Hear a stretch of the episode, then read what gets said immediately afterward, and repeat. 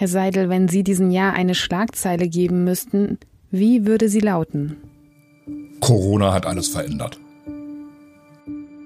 Erstens, die Bürgerinnen und Bürger werden angehalten, die Kontakte zu anderen Menschen außerhalb der Angehörigen des eigenen Hausstandes auf ein absolut nötiges Minimum zu reduzieren. Zweitens, in der Öffentlichkeit ist, wo immer möglich, zu anderen als den unter eben genannten Personen ein Mindestabstand von mindestens 1,5 Meter, besser noch zwei Meter einzuhalten.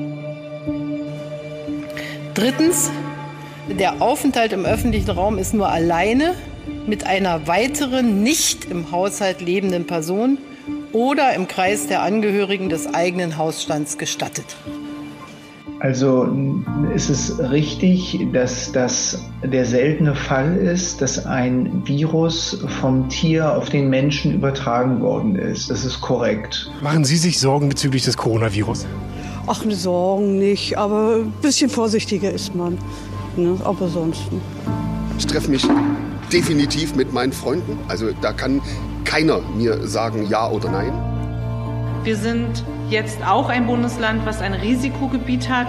Es ist eine große Maßnahme, die notwendig geworden ist. Denn diese Quarantäneauflagen dienen dem Schutz aller Menschen. Wir haben die Befürchtung, dass Freiheitsrechte, die jetzt eingeschränkt werden, nicht ohne weiteres danach wiederkommen. Das sind doch, das sind die rechten teils der AfD, teils der identitären Bewegung. Und die sind die Feinde von dem, was wir hier erreicht haben. Wir haben deshalb heute weder Verschärfung noch Lockerung der Schutzmaßnahmen beschlossen, weil wir eben, wie gesagt, erstmal die Ergebnisse abwarten müssen. Das Leben, wie wir es kannten, wird zurückkehren. Aber jetzt müssen wir zeigen, dass wir weiter geduldig und vernünftig handeln und so Leben retten können. 2020 war ja ein Jahr wie aus einem Science-Fiction-Film, aber nicht ein guter, sondern eher diese schlechten, düsteren. Erst schließen die Grenzen, dann die Schulen und Kitas. Das öffentliche Leben hält komplett still. Krankensysteme weltweit sind überlastet und 1,5 Millionen Menschen sterben. Grund ist ein Virus, ein kleiner Erreger, mit dem bloßen Auge nicht zu erkennen, SARS-CoV-2. Dieses Virus, das uns das ganze Jahr bewegt hat, wird auch diesen Jahresrückblick dominieren. Aber nicht nur, es soll auch um die vielen anderen Themen gehen, die gerade wegen Corona untergegangen sind.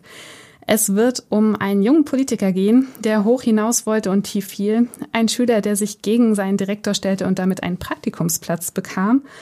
Und ähm, es geht um wahre Helden, es geht um Gewinner, Verlierer, um Dschungelkönige und um verbotene Liebe. Ich bin dieser Kleinpeter und mir gegenüber sitzt natürlich mit Abstand Michael Seidel, Chefredakteur des Zeitungsverlags Schwerin. Hallo erstmal. Hallo, hallo. Willkommen in diesem Jahresrückblick. Ja, ich habe gedacht, es ist vielleicht nicht so gut, wenn wir diesen Jahresrückblick nach Monaten gliedern. Ich habe ihn nach Ressorts gegliedert, wie in der Zeitung. Können Sie sich noch an die erste Schlagzeile dieses, von diesem Jahr erinnern? Von 2020? Nee, muss ich offen gestanden passen. Ich habe gerade überlegt, ob ich noch, mich noch an meine erste Schlagzeile zu Corona erinnern kann. Es war nämlich im Januar, hatte ich einen Kommentar geschrieben und ich meine, ich hätte damals so, so sinngemäß was geschrieben, äh, keine Panik.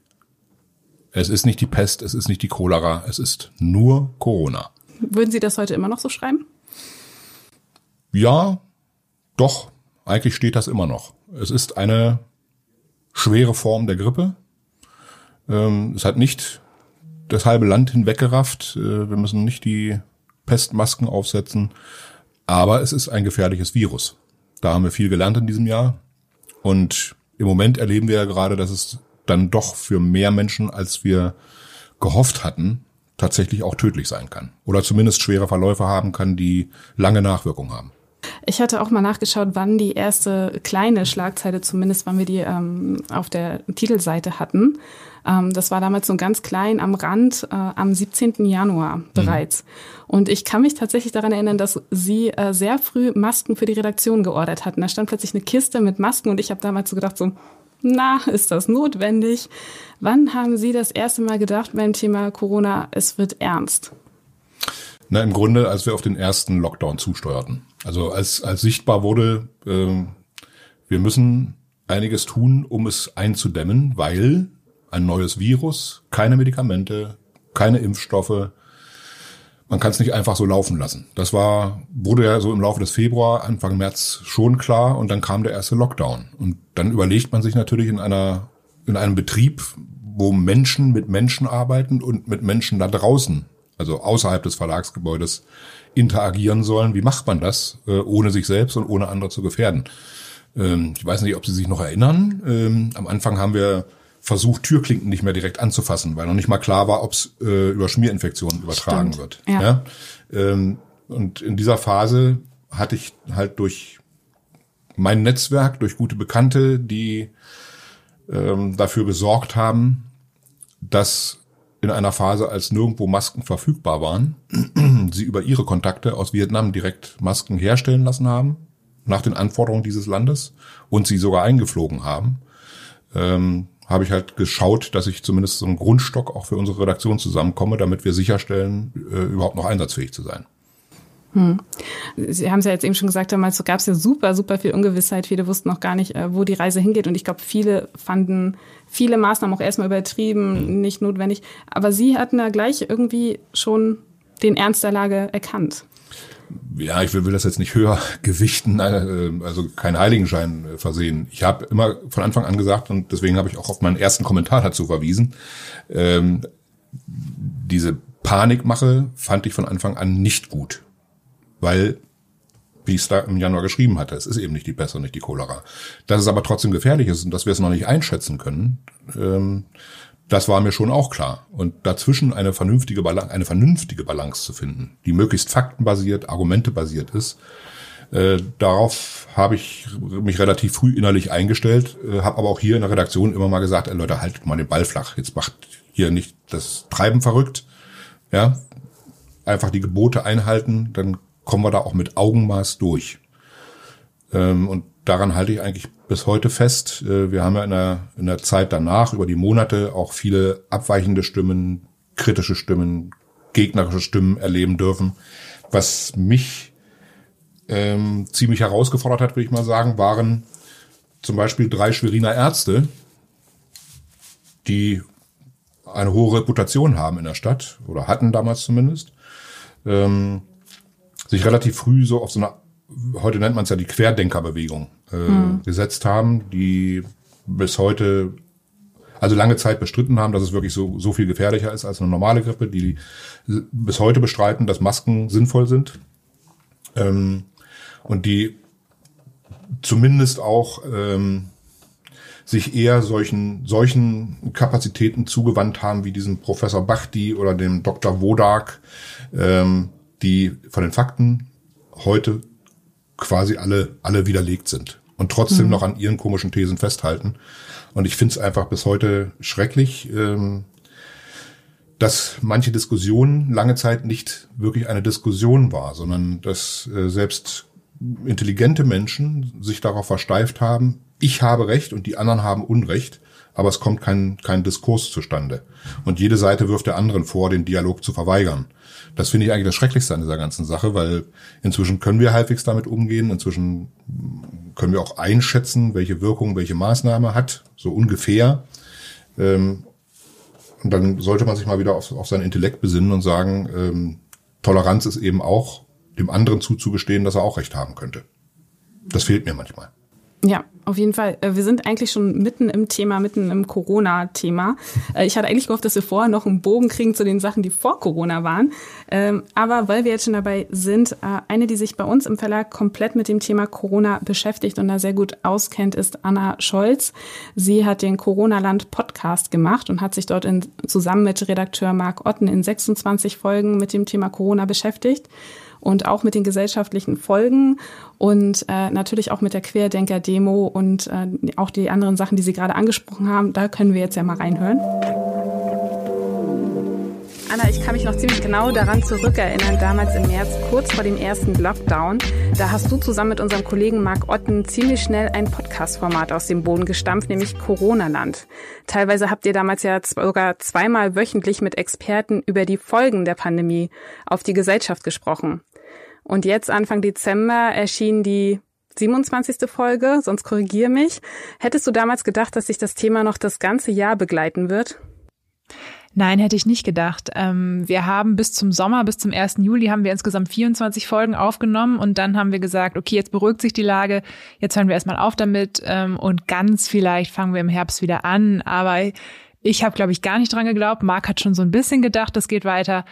Aber ähm, dass sich das nochmal so verschärft, hätten wir beide nicht gedacht. Aber ich muss auch sagen, das habe ich jetzt, glaube ich, auch in einer der letzten Folgen gesagt, es ist gut, dass wir es nicht gewusst haben. Ich glaube, es ist für uns alle gut, dass wir nicht gewusst haben, dass es, äh, wenn uns im März jemand gesagt hätte, ja, und im Dezember wird es nochmal richtig hart. Also, nee, es war schon ganz gut, dass wir das nicht wussten. Ist dir ein Gespräch oder eine Folge besonders im Gedächtnis geblieben? Mm, ja, einige. Also wir haben ja mit, mit dem Ansatz dran gegangen, dass wir Themen beleuchten wollen, die so ein bisschen nicht ganz so tagesaktuell sind, weil Corona ja wirklich alle Bereiche der Gesellschaft und der Wirtschaft und des Lebens betroffen hat. Und ähm, so haben wir zum Beispiel mit dem Klimawissenschaftler Mujib Latif von der Uni Kiel gesprochen. Das war so ein persönliches Highlight, weil ich den wirklich sehr schätze und schon viele Jahre verfolge. Es war so ein kleiner Fangirl-Moment, äh, den tatsächlich irgendwie äh, in der Leitung zu haben. Mit dem haben wir über die Auswirkungen aufs Klima gesprochen. Dann haben wir unter anderem mit ähm, Karin Nordmeier von der UN gesprochen, die die Frauenbeauftragte für Deutschland ist. Das war ein sehr, sehr spannendes Gespräch und ein Thema, was, glaube ich, oft untergegangen ist, aber sehr wichtig ist, so häusliche Gewalt und ähm, ja, Rückschritt für den Feminismus sozusagen durch äh, den Lockdown und das Homeoffice. Ja, aber auch die letzte Folge, die ich jetzt ohne Mark aufgenommen habe, wo es um Einsamkeit ging, die hat mich wirklich auch sehr berührt und fand ich ein wichtiges Thema.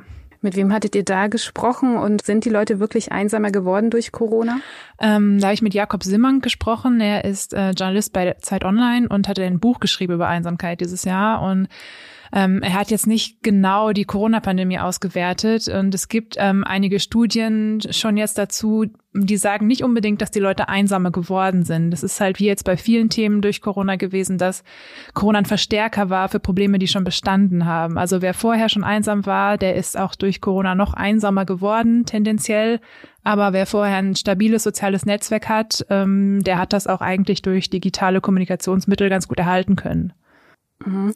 Man hört jetzt ja schon raus, ihr beschäftigt euch weniger mit der Krankheit an sich, sondern mit den Folgen der Pandemie auf die Gesellschaft. Äh, wie hat sich denn deiner Meinung nach die Stimmung im Land seit der ersten Folge verändert? Es ist ja jetzt doch einige Zeit schon ins Land gegangen. Ja, das ist eine gute Frage. Ähm, ist für mich auch schwer einzuschätzen, weil ja jeder so in seiner Blase lebt. Ähm, ich habe aber das Gefühl, dass diese ganzen Querdenker und Corona-Leugner ihren Höhepunkt schon überschritten haben. Also hoffentlich. Also ich glaube, das war im Frühherbst ziemlich, ziemlich krass, auch mit der Demo in Berlin. Und seit die Zahlen so stark angezogen haben, nochmal im November, Dezember, da ist, sind da auch die Stimmen wieder leiser geworden. Also ich hoffe, dass jetzt so langsam ein bisschen Ruhe einkehrt und äh, alle den Ernst der Lage wirklich auch verstanden haben. Ihr habt ja sehr viel darüber gesprochen, welche Chancen diese Pandemie auch birgt oder was es vielleicht auch Gutes hervorgebracht hat. Ihr habt, äh, ich glaube, du hattest selbst mal irgendwo gesagt, das ist auch ein Katalysator für Gutes gewesen, so ein kleines Brennglas quasi. Ähm, kannst du da noch mal ein Beispiel bringen? Ja, diese, der Katalysator, das haben wir, glaube ich, ähm, sehr oft gesagt, wenn es um die Digitalisierung ging. Also ist an vielen Stellen ähm, ging dann auf einmal doch ganz viel online, was vorher immer so unmöglich schien, sei es jetzt Homeschooling, wo dann, also einige Schulen können das besser als andere wo dann Aufgaben übers äh, Internet irgendwie gemanagt wurden, aber auch zum Beispiel in der Kirche. Auf einmal konnten halt Gottesdienste gestreamt werden und Pastoren haben sich irgendwie einen YouTube-Kanal aufgebaut, so völlig undenkbar im Februar noch, so. Und auf einmal ging das alles ganz schnell und viele Firmen haben das, glaube ich, dann auch gesehen, die sich vielleicht so ein bisschen, so konservative Firmen, die sich gegen Homeoffice gesträubt haben, wo dann schnell Lösungen geschaffen wurden, ähm, flexibleres Arbeiten, so. Ähm, also das ist schon alles ist nicht alles schlecht, was da passiert ist. Ähm, und ich fand es irgendwie schön, wie kreativ die Menschen auch geworden sind, um ihre, um sich Lösungen zu schaffen. Äh, und deswegen ist auch die Frage, wollen wir wieder hin zu der Normalität, die es vor Corona gab? So hat uns das gut getan. Ne? Also einiges ja, aber vieles vielleicht auch nicht. Was würdest du dir denn wünschen? Was bleibt und was äh, sollte doch wieder wie vor Corona sein? Ja, also ich meine, Menschen sind soziale Wesen. Ich glaube, wir brauchen wieder deutlich mehr Möglichkeiten, uns auch persönlich zu treffen. Und ähm, gerade für Kunst und Künstler, Musiker, also es ist wahnsinnig wichtig, dass da bald wieder irgendwie was passiert, weil das finde ich, da haben zwar auch viele Leute sehr kreativ irgendwie Streams angeboten, aber das ist für mich einfach nicht dasselbe, als ein Konzert zu erleben oder ins Theater zu gehen oder ins Kino. Also da hoffe ich, dass da bald wieder mehr geht, aber ich möchte mir unbedingt diese Flexibilität erhalten, die wir uns jetzt äh, im Arbeitsleben ähm, errungen haben, quasi, weil wir haben gezeigt, dass Leute auch von zu Hause gut arbeiten können. Ähm, und ja, ich glaube, das ist so das, was ähm, ich hoffe, dass wir rüber retten können, dass da nicht mehr so starre Anwesenheitszwänge ähm, erreicht werden. Ich hoffe aber auch, dass äh, jetzt mal wirklich der Groschen gefallen ist, dass die Schulen besser mit ähm, Online-Lernmitteln ausgestattet werden und Tablets und ähm, da auch auf sozial schwache Familien geguckt wird. Äh, da war das Brennglas, glaube ich, äh, sehr extrem. Ähm, ich habe nicht das Gefühl gehabt, dass im Sommer viel passiert ist, so in die Richtung, wo die Zeit gewesen wäre, um da was zu ändern, sondern jetzt stehen sie wieder da und denken so, oh, ups, äh, geht nicht. Und ich habe eine Freundin, die ist Lehrerin und die hat teilweise irgendwie Familien mit fünf Kindern, da gibt's ein Tablet. So, ist, ähm, ja, also ich glaube, da ist noch ein bisschen was zu tun und ich hoffe, dass sich da auch noch was tut. Corona oder nicht. Mhm. Was denkst du, wann wird die letzte Corona-Folge, Corona-Land-Folge ausgestrahlt werden? Wann wirst du die letzte produzieren? Es gibt ja inzwischen zum Glück einen Impfstoff. Ähm, das Ende ist ja hoffentlich nahe. Ja, gute Frage. Ich weiß nicht. Ich hatte eigentlich schon gedacht, wir sind dieses Jahr dann fertig. Ähm, vielleicht aber auch nicht. Vielleicht geht es nächstes Jahr noch mal weiter. Die Themen ändern sich ja nicht mehr so richtig, die übergreifenden. Wir haben alle viele Themen schon angesprochen dieses Jahr. Da kann man sich auch gerne noch mal anhören im, im Archiv. So sind, glaube ich, ähm, einige sind immer noch total relevant. Und dann würde ich mal, also die ähm, Einschätzungen von der Bundesregierung sind ja so Sommer, dass wir bis dahin so relativ gut davor sind mit Impfungen und dann ist ja eh wieder mehr Leben im Freien möglich. Also ich denke, im Frühjahr gibt's vielleicht noch mal so zwei, drei, auch im Hinblick auf den Impfstoff. Und dann gucken wir mal. Wenn noch jemand Themenwünsche hat, dann nehmen wir die auch gerne an. Super, dann hoffen wir mal, dass deine Prognose stimmt und im nächsten Sommer wieder alles, zumindest die Sachen, die vorher auch schon gut waren, wieder normal sind. Vielen Dank an dich. Und ich wünsche dir auch einen guten Rutsch ins neue Jahr. Wünsche ich dir auch und allen, die dazuhören. Alle Folgen zu Corona-Land finden Sie unter svz.de slash Corona. Den Link sowie alle Links zu weiterführenden Themen, die wir jetzt in diesem Podcast besprechen, finden Sie im Anschluss auch auf den Shownotes sowie auch auf der Website. Herr Seidel, Corona hat auch unseren Verlag erschüttert. Auch, ich glaube, viele unserer Hörer und Leser wissen es nicht. Auch hier gab es das Thema Kurzarbeit, auch über sehr lange Zeiträume. Gibt Wie, es, gibt es immer noch. Gibt es sogar immer noch. Ähm, wie war es für Sie als Chefredakteur? Einerseits dieses riesige Bedürfnis an Information zu decken, was, glaube ich, schon lange nicht mehr so groß war. Ich habe irgendwo gelesen, dass das Bedürfnis an Information um 11 Prozent gestiegen ist und gleichzeitig die halbe Belegschaft ja nach Hause schicken zu müssen oder in Kurzarbeit schicken zu müssen. Wie kriegt man das unter einen Hut? Mit vielen Diskussionen. also das waren schon auch sehr engagierte äh, Debatten, auch mit unserer großen Geschäftsführung, mit unserer Geschäftsführung hier. Weil natürlich eine Redaktion sagt, jetzt ist gerade unsere Stunde. Und natürlich kann man einerseits sagen, das Ereignisaufkommen äh, ist in weiten Teilen weggefallen, in weiten Teilen, nicht gänzlich. Aber im Sport war es ja tatsächlich so, dass dann über eine, lange Zeit quasi so gut wie nichts mehr stattfand. Mhm. Auf der anderen Seite ist es natürlich in so einer Phase, wo man nicht mehr von so einer öffentlichen Agenda sich ernähren kann, äh, umso mehr gefragt, Themenjournalismus zu betreiben, nämlich tatsächlich selbst äh, Themen zu entdecken und ihnen nachzugehen und, das, und sie zu recherchieren, war natürlich wesentlich aufwendiger als zu normalen Zeiten, wenn ich alles nur noch vom Tisch oder per Telefon äh, machen kann. Insofern war das schon eine, eine sehr harte Entscheidung für Redaktionen zu sagen, okay, wir erklären uns trotzdem solidarisch mit all den Bereichen, die zum Beispiel im kaufmännischen oder in den Geschäftsstellen tatsächlich de facto Totalausfall hatten und zum Teil tatsächlich auf Kurzarbeit null gegangen sind. Mhm. Wir haben uns am Ende darauf verständigt, eine solidarische Lösung zu fahren. Also Redaktionen sind nicht komplett nach Hause gegangen. Wir haben einen Mittelweg gefunden, ähm, so zwischen 80 und 90 Prozent. Wer mehr konnte, ist auch in mehr Kurzarbeit gegangen, aber so haben wir zumindest den Betrieb aufrechterhalten können. Wir haben zum Teil Kollegen umgeschichtet, also Sportreporter, die jetzt tatsächlich nicht mehr so viel zu tun hatten, sind entweder in die Lokalredaktion mit eingestiegen, haben damit ausgeholfen oder sind dann in einem höheren Maße in Kurzarbeit gegangen. Langer Rede, kurzer Sinn, es war eine anstrengende Zeit, ist es auch immer noch, weil Teile sind immer noch in Kurzarbeit. Wir handhaben es aber so flexibel, dass wir uns auch der aktuellen Lage immer anpassen können. Äh, wenn dann eben ein Spielbetrieb wieder losgeht, dann brauche ich auch wieder den Sportreporter. Und auch wenn keine Wettkämpfe stattfinden, brauche ich dazwischen trotzdem Sportreporter, die nämlich die Geschichten der Sportler erzählen, die jetzt nicht trainieren können, die keine Wettkämpfe machen können und, und, und.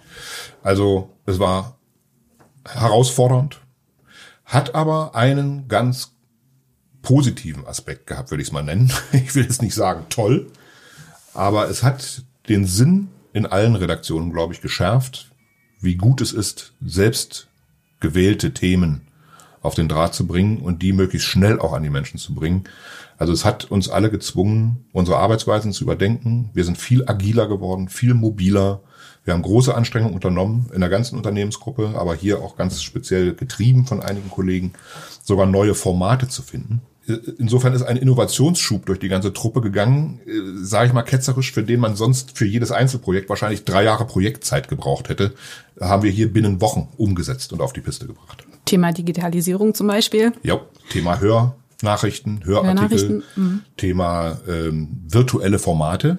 Also wir konnten ja nun leider auch in diesem ganzen Dreivierteljahr keine unserer gerade so schön eingeführten Monatsveranstaltungen, Diskussionsveranstaltungen mit Publikum machen, unseren blauen Salon. Mhm. Also haben wir relativ früh, schon im, im März gesagt, wir brauchen etwas Adäquates. Und da hat unser, unser Videoteam hervorragende Arbeit geleistet. Wir haben wir haben es neulich mal zusammengeschrieben und haben uns selbst alle erstmal niedersetzen müssen. Seit März 50 Livestreams auf die Piste gebracht. Und zwar angefangen bei sogenannten Wohnzimmerkonzerten, von Couch zu Couch hieß das Format, mhm. wo wir zum Schluss sogar einen Felix Jähn dabei hatten. Da werden wir nachher noch Ausschnitte hören. Äh, bis hin zu live gestreamten Pressekonferenzen, aber viel mehr noch ähm, sozusagen Experten-Chats, wo wir uns Experten in die Redaktion geholt haben oder uns mit ihnen virtuell zusammengeschaltet haben, um Lesern die Möglichkeit zu geben, direkt Fragen zu stellen, bis hin zu kompletten, wenn man so will, Magazinsendungen, die wir per Video gestreamt haben. Ähm, auch da war eben viel Innovation dabei, wo ich früher wahrscheinlich monatelange Antragsverfahren hätte bestehen mhm. müssen, die wir aber hier schnell, pragmatisch und auch im Vergleich mit dem Wettbewerb, sage ich mal so ganz stolz, äh, in einer sehr hohen Qualität auf die Piste gebracht haben. Sehr. Und bis hin zu den, was wir jetzt auch gerade machen, ein, ein Audioformat. Ich bin mhm. ja ursprünglich Radio- und Fernsehmann. Insofern ist mir das sehr, sehr sympathisch und sehr nah.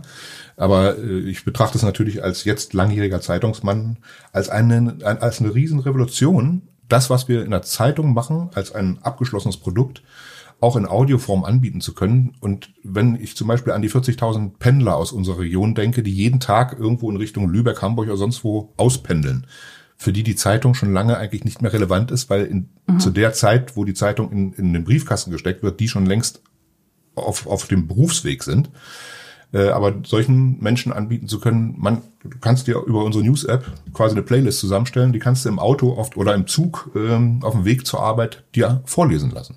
Ist ja ein völlig anderes Nutzungserlebnis, als wir es äh, jemals vorher hatten als Zeitungsjournalisten. Und so eine Innovation finde ich einfach krass. Ja, es hat sich super viel Spannendes äh, auf jeden Fall ergeben und vielleicht hört ja jetzt der ein oder andere gerade auch im Auto diesen, diesen Beitrag. Herr Seidel, wir wollen nicht nur reden, wir haben auch ein kleines Spiel vorbereitet. Oh ja. ähm, ganz, ganz harmlos. Ich stelle Ihnen entweder oder Fragen, kennen Sie ja sicherlich. Und ähm, ja, Sie müssen sich dann aber für eine Antwort entscheiden. Ich fange mal ganz simpel an. Lieber Stoffmaske oder lieber Face Shield? Für die Hörer, die es nicht kennen, Face Shield, das sind diese Plasteteile, die man vor dem Mund trägt. Okay, Habe also, hab ich übrigens ausprobiert. Also wir wollten im, im Sommer im Urlaub mhm. äh, mit diesem Ding durch, kam aber nicht durch. Okay, weil? Am Flughafen und im, im Flieger waren die verboten. Ach. Okay. Weil wahrscheinlich schon wieder Verletzungsgefahr, was auch immer unterstellt wurde. Also da war, mhm. Wurden sie uns untersagt und da mussten wir dann auch die Stoffmasken nehmen. Ja, ich kann mir vorstellen, so als Chefredakteur, äh, gerade wenn man auch mal Interviews führt oder so, ist es schon angenehmer, dass man die Reaktion des anderen ablesen kann, beziehungsweise dass die Leute halt auch sehen, wie sie reagieren. Da ist dann ein Face auf jeden Fall. Da ist es hilfreicher. Übrigens, da, wo wir im Urlaub waren, alles Corona-gerecht. Mhm. mhm. Wir waren auf Kreta, in der Fall, da war Kreta de facto Corona-frei. Äh, da haben alle Mitarbeiter in der Gastronomie durchweg äh, diese Face Shields, aber so kleine, die mhm. ans Kinn geklemmt wurden. Ja. Ähm, heute weiß man ja, dass sie so viel nicht abhalten. Also, mhm. äh, aber sie haben sozusagen zumindest die Auflagen brav erfüllt und haben die alle ganz tapfer getragen den ganzen Tag über. Das mhm. fand ich schon bemerkenswert. Ja.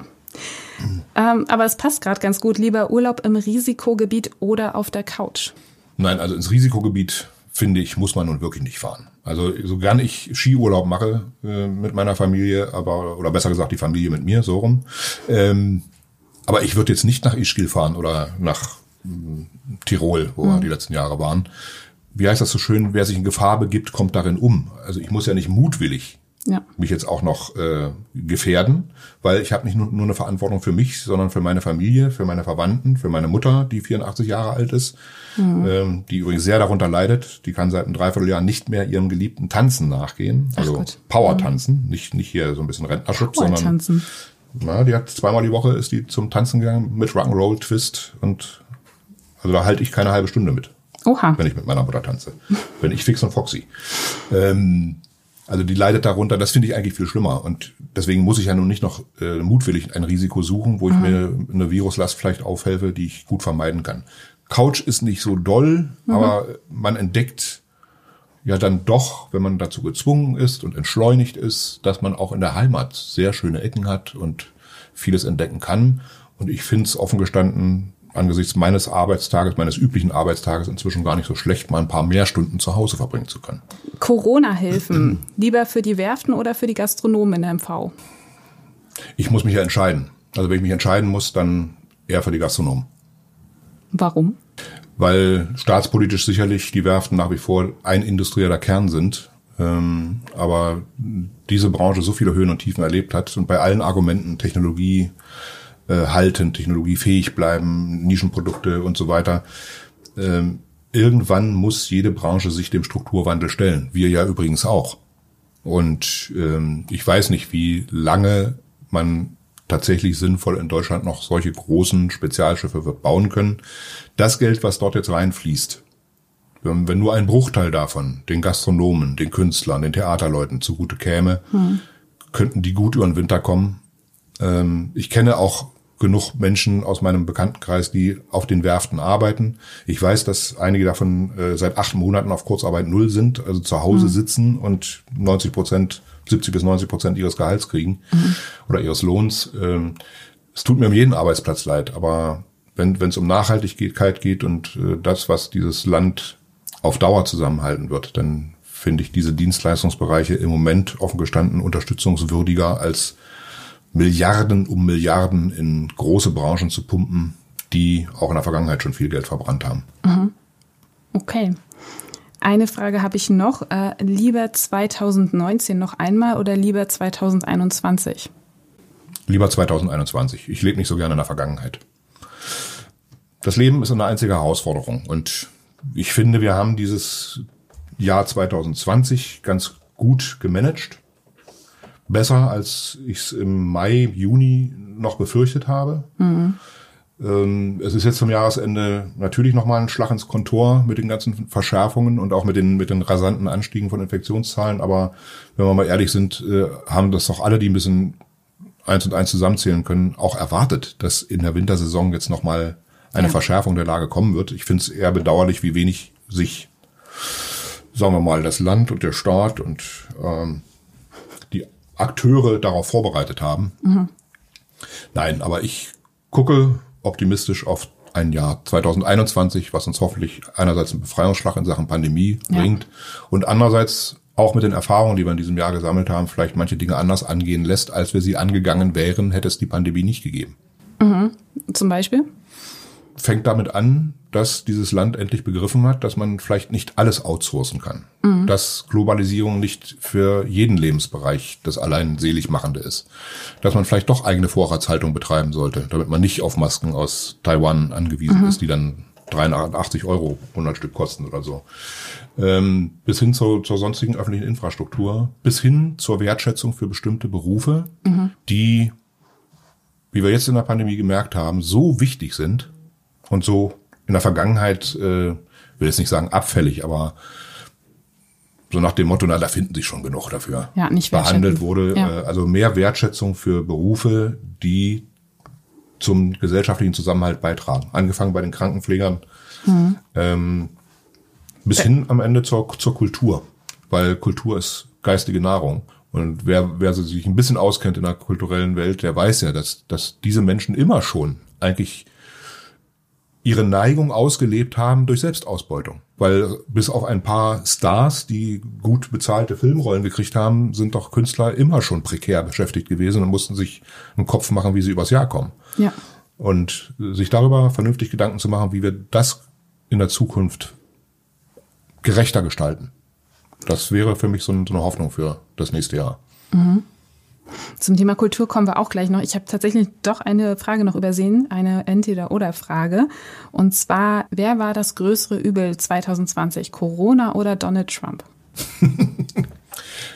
da fällt es mir nicht schwer zu sagen, Donald Trump.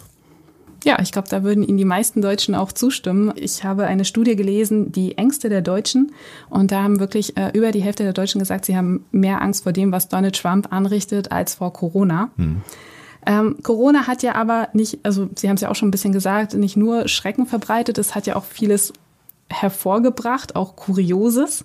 Und auch da haben wir einen kleinen Beitrag zusammengestellt, nämlich die kuriosesten Blüten, die Corona hervorgebracht hat. Und da hören wir jetzt auch kurz rein. Die zehn kuriosesten Corona-Blüten.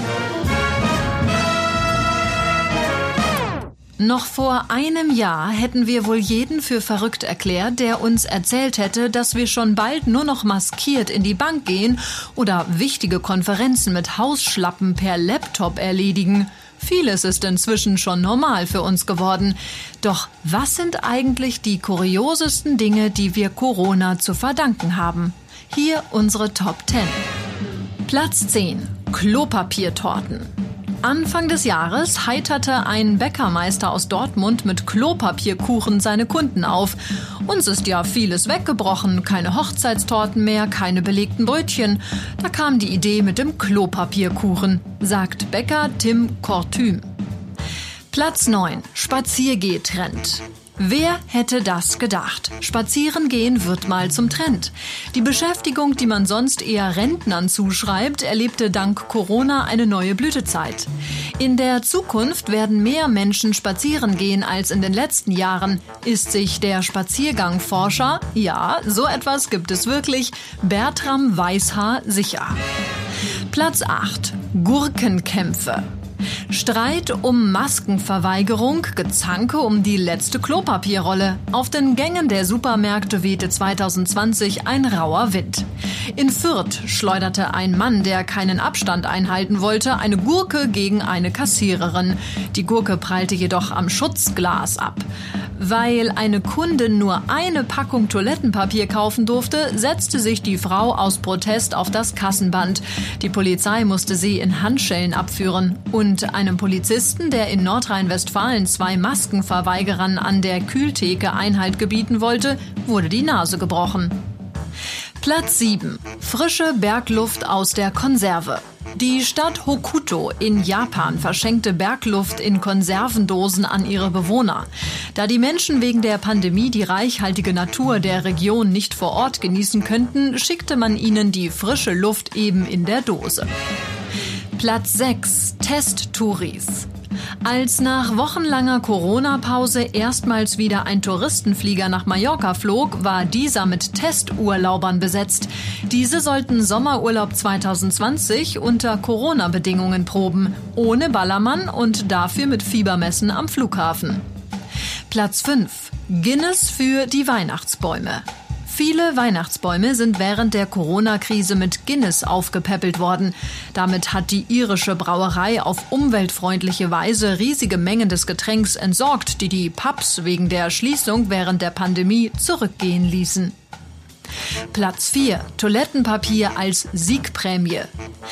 US-Profigolferin Sarah Burnham staunte nicht schlecht, als ihr bei einem Turnier neben dem Siegerscheck noch etwas Besonderes überreicht wurde.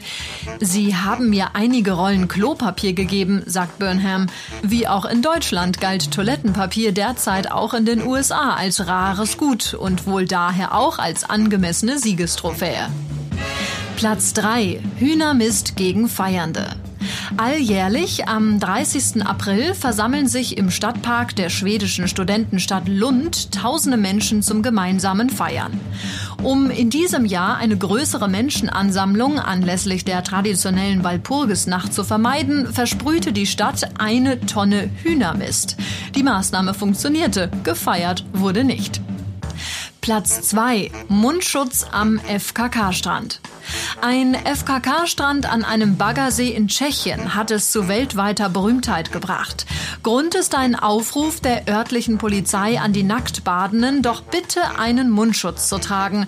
Unter dem Motto nackter Körper ja, unverhüllter Mund nein, hatten die Ordnungshüter ihre Ermahnung ins Internet gestellt.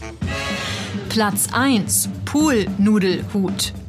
Ganz klar auf Platz 1 als die kurioseste Corona-Blüte der Poolnudelsong aus Schwerin.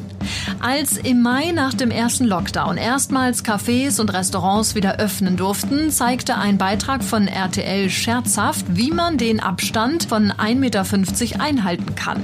Mit Poolnudelhüten. Die Schwimmhilfen haben nämlich genau die entsprechenden Längen. Der Beitrag auf RTL mit den ahnungslosen Gästen des Schweriner Café Rote, die die Nudelhüte für eine Vorschrift hielten, sorgte weltweit für Lacher. Die Schweriner Band Seven Deluxe nahm die Idee auf und schrieb einen Song über die Aktion I Love Noodles.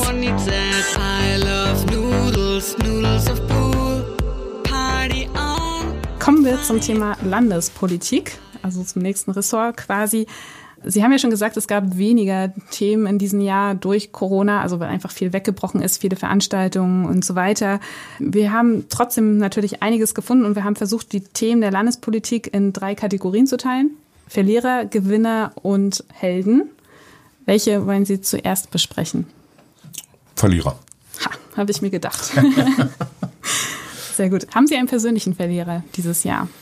Ja, das war, vermute ich mal, also Philipp Amthor, der Shootingstar der CDU, der für Furore sorgte, weil er wirklich messerscharfe Bundestagsreden hielt. Ich habe ihn selbst sogar noch erlebt mit einer Leserdelegation mhm. ähm, im Bundestag wo die Mehrheit dieser Reisegruppe gesagt hat, oh, den bieten sie uns an, muss es, muss das unbedingt der sein, haben sie den besseren und so. Also eher links wahrscheinlich eingestellte äh, Damen waren das. Ich habe gesagt, da gucken Sie doch erstmal an. Wusste offen gestanden auch nicht so recht, was mich erwartet, aber kann nur sagen, nach der Stunde Diskussion mit Philipp Amthor äh, waren die beiden Damen, die vorher die größten Kritikerinnen waren, die größten Fans.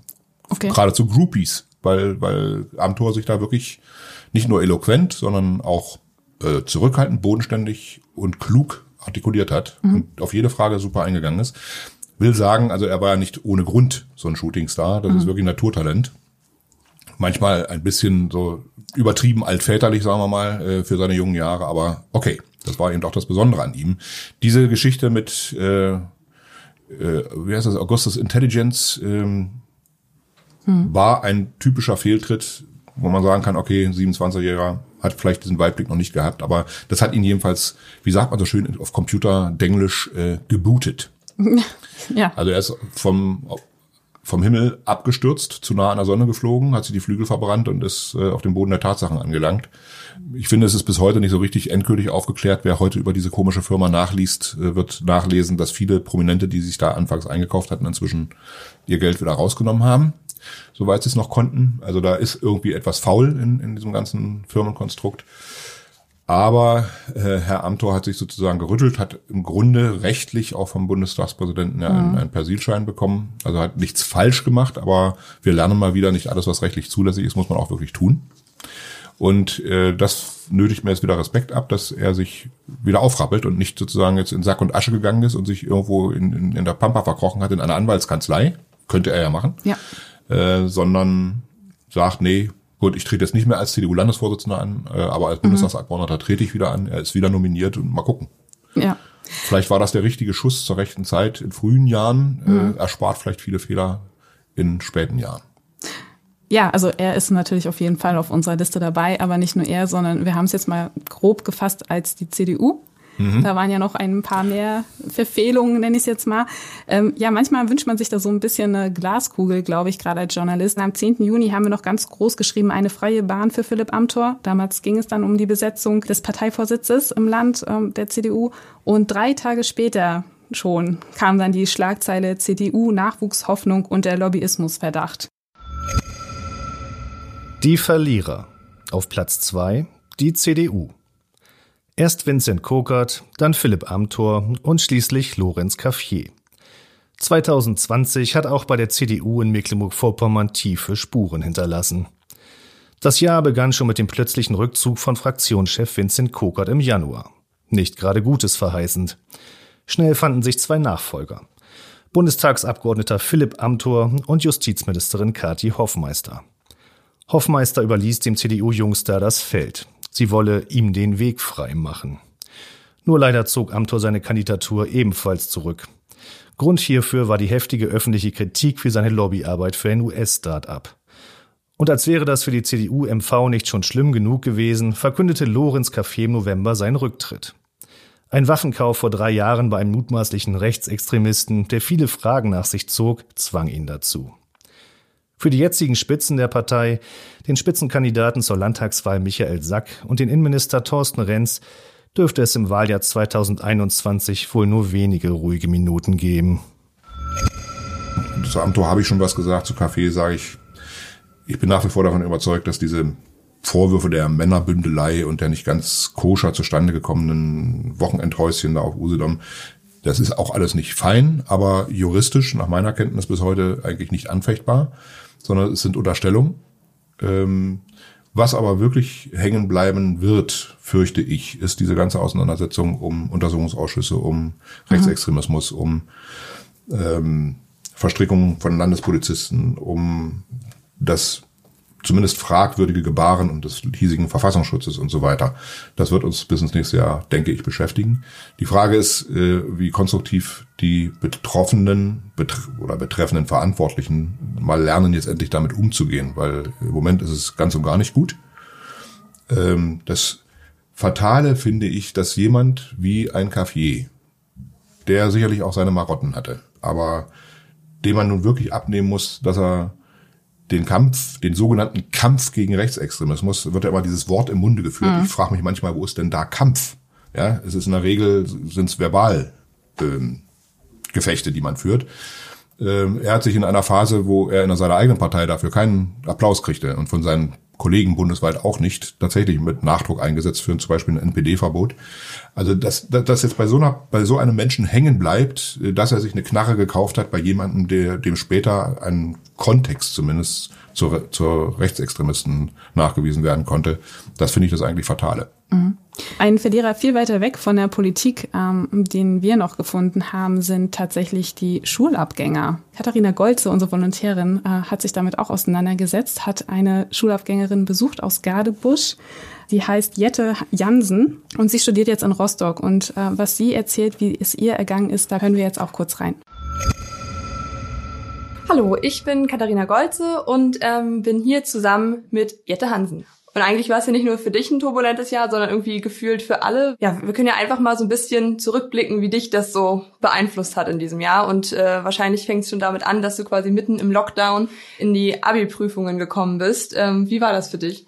Genau, das war erstmal eine sehr unruhige Zeit. Man wusste überhaupt nicht, was als nächstes passieren würde, ob man die Abiturprüfung jetzt noch schreiben würde oder eben doch nicht mehr und äh, wie man das Ganze jetzt beenden würde, ob man jetzt zwölf Jahre lang zur Schule gegangen ist, um dann ein Abitur zu bekommen, was nichts wert ist, oder ob man jetzt tatsächlich gar kein Abitur bekommt. Das war ja alles zeitweise gar nicht so richtig sicher. Ja, aber als es dann eben sicher war, dass wir die Abiturprüfung schreiben würden, da wurde alles ein bisschen sicherer wieder und man wusste wieder, wofür man lernt. Ja, ich erinnere mich noch, also ich habe vor sechs Jahren mein Abi gemacht und so die Zeit zwischen den Prüfungen, natürlich hat man gelernt, aber irgendwie auch noch mal so Freunde am See getroffen, gegrillt, ähm, ja, einfach so ein bisschen auch die Zeit, die man noch hatte, genossen. Wie war das bei dir? Das ging ja wahrscheinlich alles gar nicht. Nee, das fiel bei uns leider alles flach. Also alles, was wir uns da überlegt hatten, auch die Mottowochen und so weiter, das äh, fand leider überhaupt nicht statt. Aber ähm, wir haben es halt anders versucht zu machen. Wir haben dann versucht, über ähm, Discord oder Skype oder sowas uns zu treffen oder über WhatsApp eben zu schreiben und im Kontakt zu bleiben. Aber so richtig an den Strand gehen oder an den See gehen und die Leute zu treffen, das äh, war leider nicht möglich. Das hat man auch schon gemerkt, dass das einen so ein bisschen traurig gemacht hat oder betroffen gemacht hat. Also ich erinnere mich auch so irgendwie ein großes Event war der Abiball. Wir haben da irgendwie ewig für Geld äh, gesammelt vorher und ganz viel vorbereitet und geplant.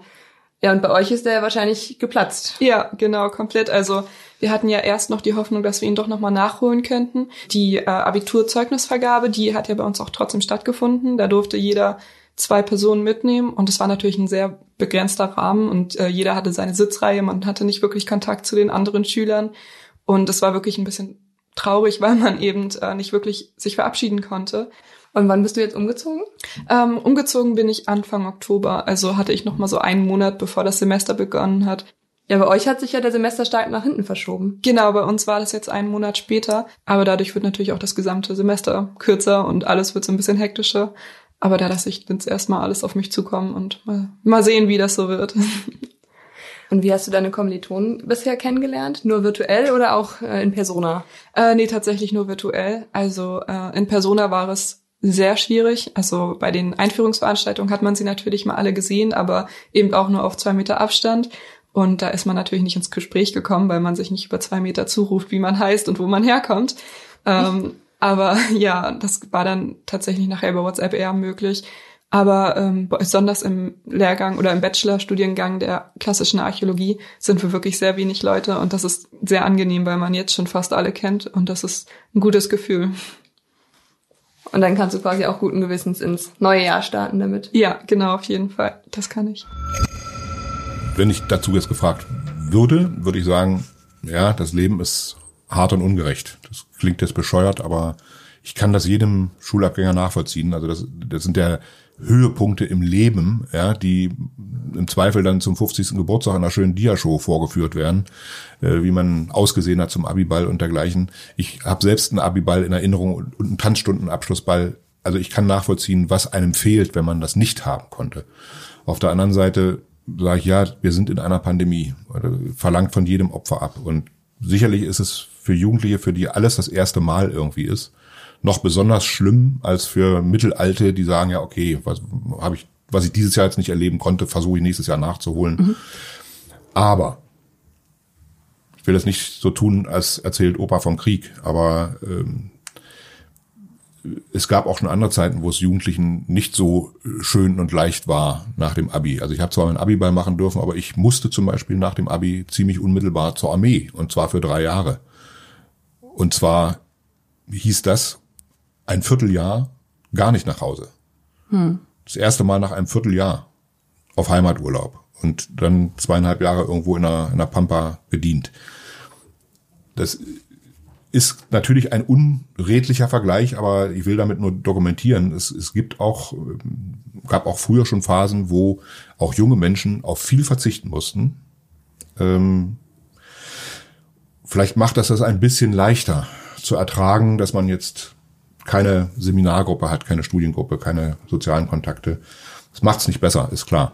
Aber vielleicht kann man ja ein bisschen davon dann nachholen mit umso mehr Fröhlichkeit und Unternehmungsgeist, äh, wenn die, die, die, die, die, die Schranken wieder geöffnet werden, sagen wir es mal.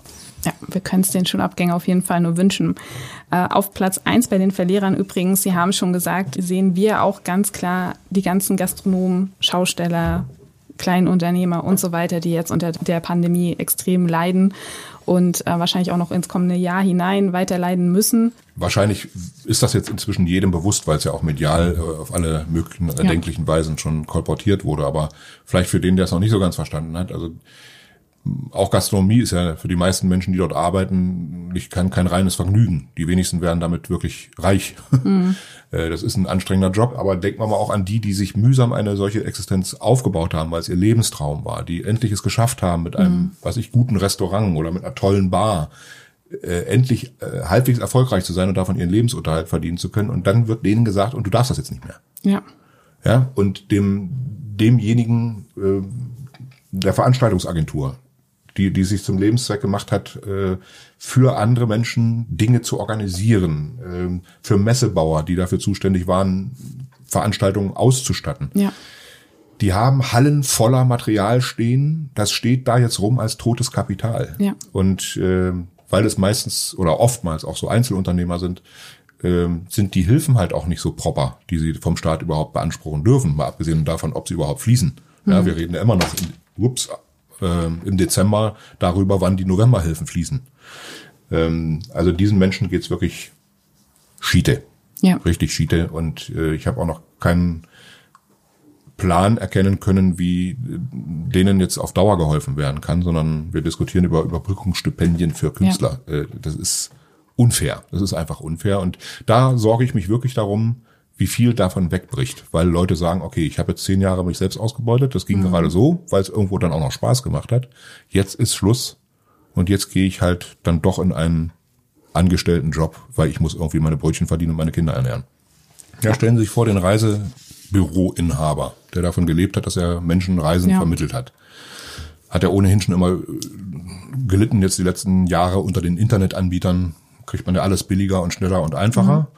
Äh, Fakt ist, wenn man spezielle Reisen haben will oder wenn man sich alles organisieren lassen will, waren die doch schon eine wichtige Branche. So, den Fallen sind ja nicht nur die, die, die, die Reiseveranstalter inzwischen weggefallen, sondern sie mussten teils Rückzahlung leisten Mhm. für Reisen, die nicht in Anspruch genommen werden konnten. Also auch wieder eine Dienstleistung für die Reiseveranstalter. Sie sind ja nur Mittler Hm. und äh, mussten Provisionen zurückzahlen, weil Reisen, die sie die nicht angetreten werden, äh, müssen sie dann an denen, von dem sie sie vermittelt haben, auch wieder zurückzahlen. Das heißt, die haben im Zweifel noch ihre Mitarbeiter bezahlen können und haben selbst aber monatelang für lau gearbeitet, Ja. haben ihre Rücklagen inzwischen wahrscheinlich weitgehend aufgebraucht. Die sind beru also geschäftlich tot.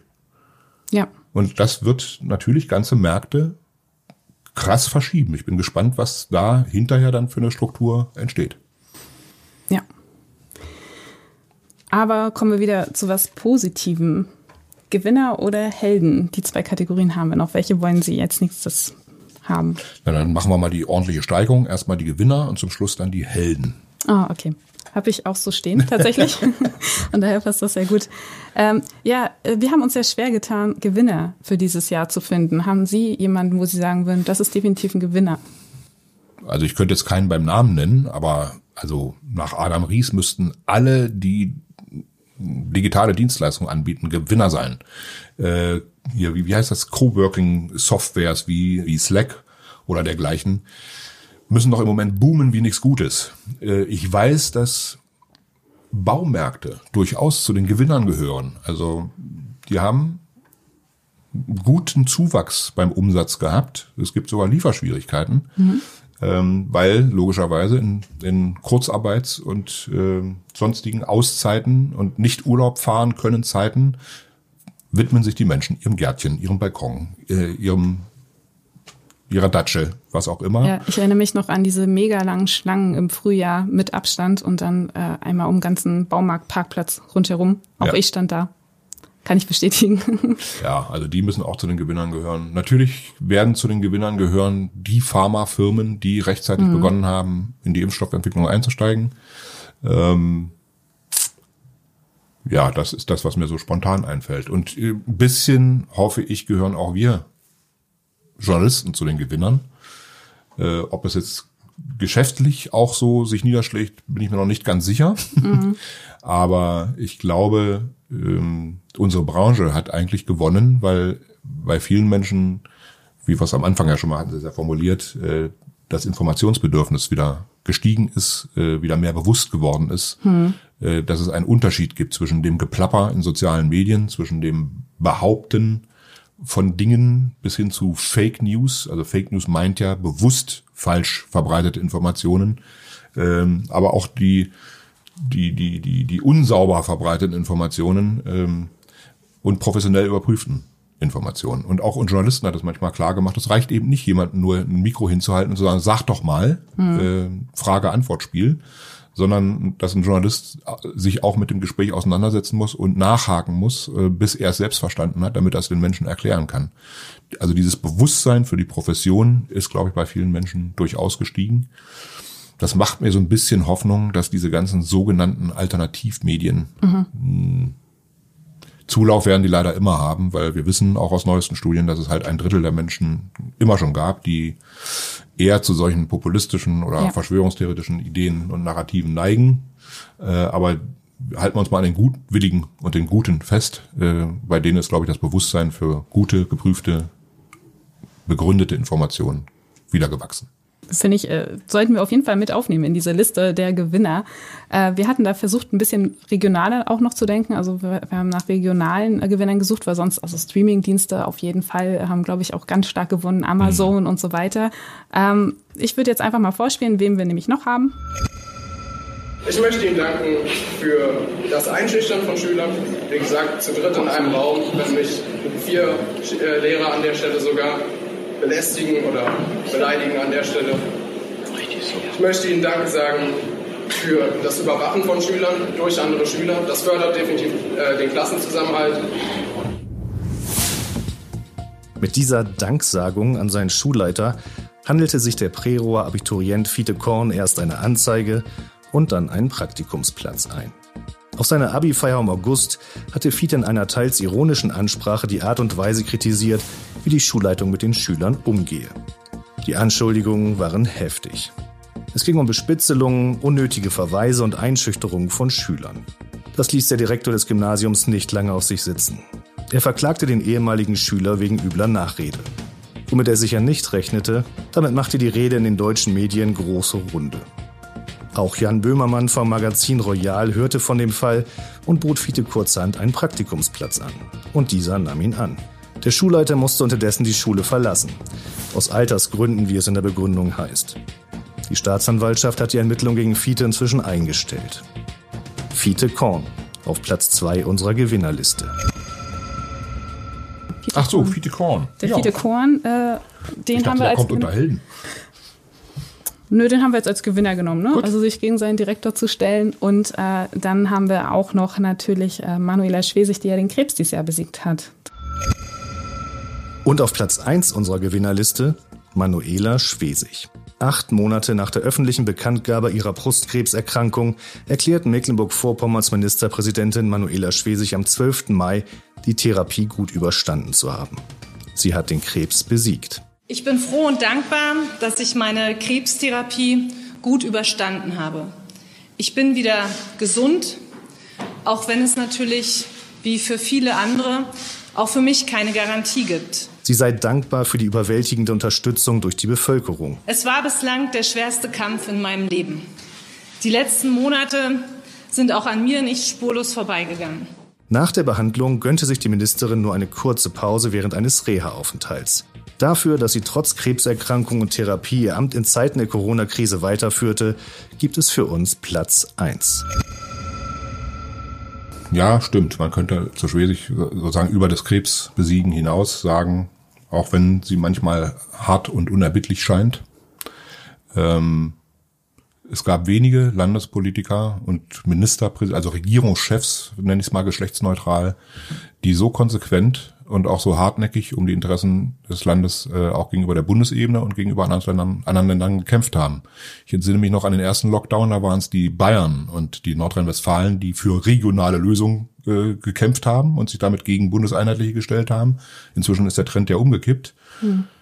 Und äh, ich bin sicherlich nicht mit jeder Stilistik einverstanden, die Frau Schwesig äh, verwendet, um, um ihre Ziele durchzusetzen. Und man kann lange darüber diskutieren, ob es wirklich dauerhaft die Stunde der Ex Exekutive sein kann und wie man Parlamente besser einbindet. Gab es aber auch einen schönen Spruch von der Landtagspräsidentin Birgit Hesse. Ein Parlament muss natürlich auch wollen. Also man muss das Parlament auch nicht zum Jagen tragen müssen. Dann kann ich verstehen, dass eine taffe Ministerpräsidentin wie Frau Schwesig sagt, also bis ihr aus dem Moosepot kommt, dann ziehe ich das jetzt alleine durch. Ja.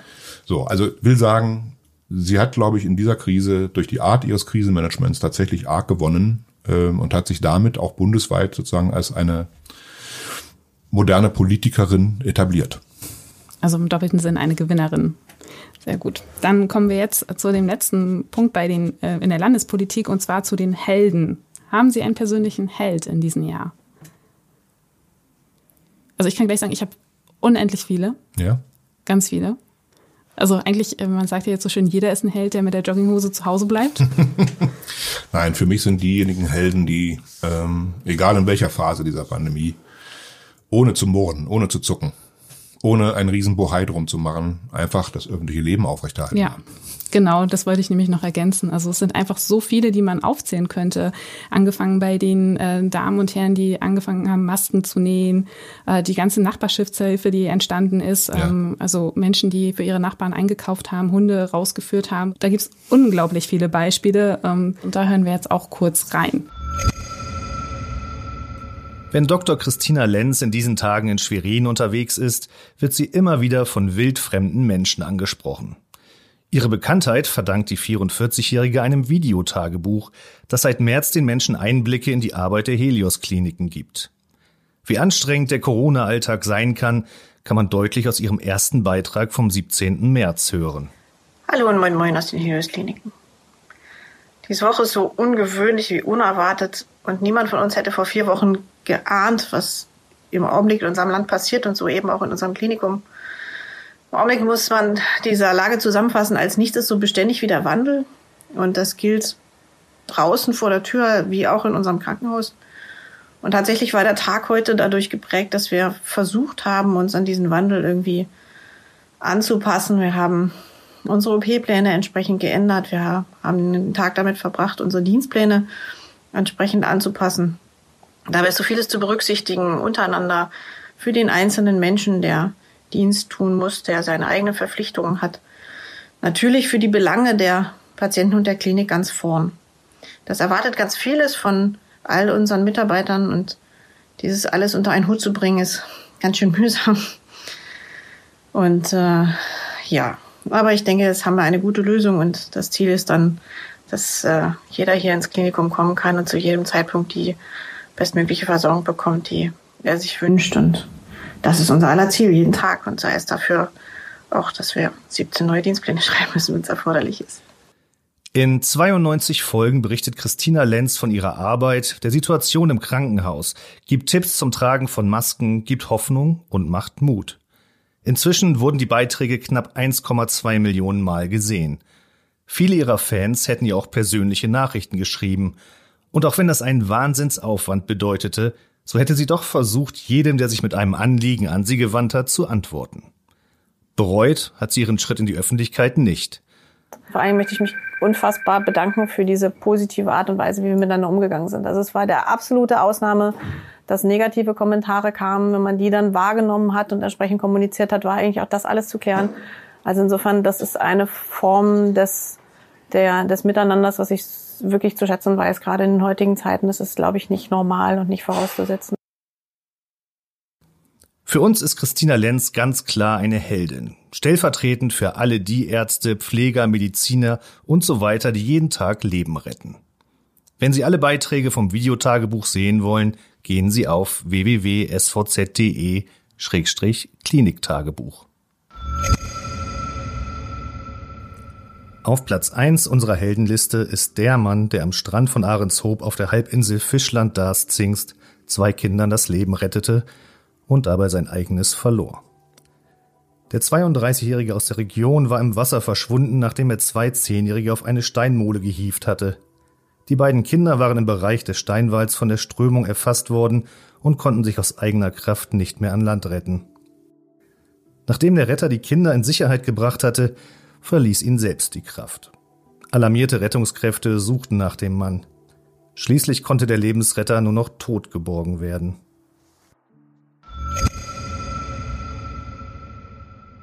Kommen wir zum nächsten Thema, nationale Politik und Wirtschaft. Und äh, eigentlich ähm, Sie haben ja meinen mein Plan ein bisschen torpediert. Ich wollte hm. ja ganz am Anfang fragen, äh, welche Themen uns eigentlich vor Corona in diesem Jahr beschäftigt haben, ob Ihnen da noch was einfällt. Kam mich so dunkel in Sinn eine Bundeswehrreform, die angegangen werden sollte. Ähm, also Digitalisierung des Bildungswesens war auch schon eingetütet, aber kam ewig nicht vom Fleck. Mhm. Kann ich mich entsinnen? Nee, also spontan fällt mir jetzt so viel gar nicht mehr ein. Also Themen waren zum Beispiel, also wenn es jetzt mm, ja nicht nur national, sondern wirklich weltweit betrachtet wird, waren Themen die Brände in Australien auf jeden Fall. Äh, der Konflikt zwischen den USA und den Iran spitzte sich zu.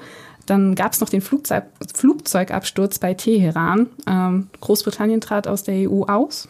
Stimmt, sollte man noch mal dran erinnern. Ja, genau. Und äh, Winston Krokert, haben wir ja jetzt schon gesagt, trat dann von der CDU-Landes- und Fraktionsspitze zurück. Und das war alles Januar. Hm. Das passierte alles im Januar. Also es war irgendwie, der, ich weiß noch, das Jahr fing an und es war gleich so jeden Tag irgendwie bam, bam, bam eine Schlagzeile. Was sonst noch war, haben wir jetzt auch noch mal ganz kurz in einem Beitrag zusammengefasst. Corona dominiert in diesem Jahr auch die Schlagzeilen in unserer Zeitung. Viele andere Themen rückten in den Hintergrund. Was war 2020 sonst noch wichtig in der Welt? Wir haben die wichtigsten Schlagzeilen noch einmal für Sie rausgesucht. 2. Februar. Erdogan erklärt die Grenze zur EU für Migranten für eröffnet. Der türkische Präsident Recep Tayyip Erdogan lässt die Grenze zu Griechenland öffnen. Mit Blendgranaten und Tränengas hindern griechische Grenzer tagelang Zehntausende Migranten an der Einreise. 5. Februar. FDP-Kandidat Thomas Kemmerich wird in Thüringen zum Ministerpräsidenten gewählt. Abgeordneter Thomas Kemmerich, 45 Ja-Stimmen. Mithilfe von CDU und AfD wird FDP-Politiker Thomas Kemmerich im dritten Wahlgang zum Ministerpräsidenten von Thüringen gewählt. Nach Druck tritt Kemmerich zurück und amtiert formell bis zur Wiederwahl von Bodo Ramelow. 19. Februar. Blutbad schockt Deutschland. Im hessischen Hanau erschießt ein 43-jähriger Deutscher neun Menschen mit ausländischen Wurzeln. Danach tötet er seine Mutter und sich selbst. Als Sportschütze besaß er legal Waffen. Die Bundesanwaltschaft bezeichnet die Tat als rassistisch. 25. Mai, der Fall George Floyd. Die Welt brennt vor Wut. Der Afroamerikaner George Floyd stirbt bei seiner Festnahme in Minneapolis im US-Bundesstaat Minnesota. Unter dem Motto Black Lives Matter kommt es in den USA und auch weltweit wochenlang zu Massendemonstrationen gegen Polizeigewalt und Rassismus. US-Präsident Trump schickt Sicherheitskräfte vor allem in den Bundesstaat Oregon.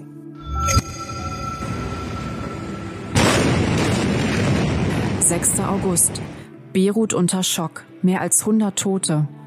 Im Hafen der libanesischen Hauptstadt Beirut explodieren etwa 2700 Tonnen dort gelagertes Ammoniumnitrat und verwüsten weite Teile der Stadt. Die Bilanz: etwa 200 Tote, 6500 Verletzte, 300.000 Obdachlose.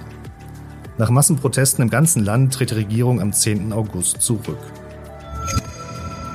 8. September. Berliner Ärzte holen Nawalny aus dem Koma. Dem in der Berliner Charité behandelten russischen Kreml-Kritiker Alexei Nawalny geht es nach seiner Vergiftung besser. Ärzte beenden das künstliche Koma. Rund zwei Wochen später kann er aus der Klinik entlassen werden. Langzeitfolgen sind noch unklar. 10. September. Stille Alarm am Warntag. Am ersten bundesweiten Katastrophenwarntag gibt es auch in Berlin eine Panne. Die Gefahrenmeldung der Warn-Apps Nina und Catwarn kommt erst mit einer guten halben Stunde Verspätung an. Sirenen heulen in der Bundeshauptstadt anders als in anderen Teilen der Bundesrepublik ebenfalls nicht, weil es diese schon länger nicht mehr gibt. 11. September. Schwesig will Flüchtlingen aus Moria helfen. 9. September. Das Flüchtlingslager Moria auf der griechischen Insel Lesbos brennt. Im Laufe der Nacht fällt es fast vollständig den Flammen zum Opfer. In dem für 2800 Menschen angelegten Lager leben 12.600 Flüchtlinge. Der Brand löst eine erneute Debatte darüber aus, wie die Länder der Europäischen Union mit den geflüchteten Menschen weiter verfahren sollen. Insgesamt will Deutschland mehr als 1500 Flüchtlinge aus dem Lager aufnehmen. 25. September kein Grad weiter. Zum ersten Mal seit Beginn der Corona-Pandemie gehen wieder tausende Klimaschützer auf die Straße. Wegen der Corona-Pandemie hatten die Proteste monatelang vor allem im Internet stattgefunden.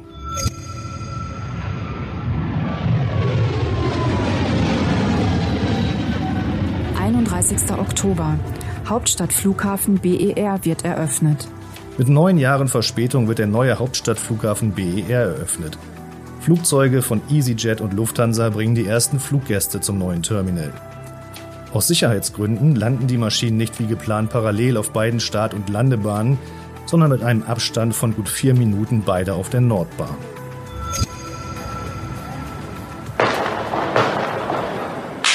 Zweiter November. Terror in Wien. mehrere Tote. Bei einem Terroranschlag in der Wiener Innenstadt werden vier Personen getötet und 23 zum Teil schwer verletzt. Der islamistisch motivierte Einzeltäter wird von der Polizei erschossen. Der islamische Staat reklamiert die Tat für sich. 7. November. Wahlkrimi XXL. Als am 7. November der Schlüsselstaat Pennsylvania an die Demokraten fällt, rufen die wichtigsten Medien Trumps Gegenkandidaten Joe Biden zum Sieger der US-Präsidentschaftswahlen aus. Trump bestreitet seine Niederlage und spricht von Wahlbetrug. Ja. Doch ganz schön viel, was so in einem Jahr zusammengekommen ist. Das ist wohl wahr. Und bei manchen habe ich sogar noch einen persönlichen Bezug. Also zu Herrn Trump nicht. Aber das nervt schon tatsächlich, hat vier Jahre lang genervt, diese, diese Destruktion, dieses Demontieren all dessen, wie westliche Gesellschaft sich die letzten Jahrzehnte verstanden hat, faktenbasiert, ähm, sich auf Absprachen, auf Verträge verlassen können und, und, und, äh, hat dieser Mann ja binnen vier Jahren sozusagen zermahlen. Bis und tut hin, es noch? Und tut es noch, ähm, nicht wahrhaben wollen, ja, also das ist ja unglaublich.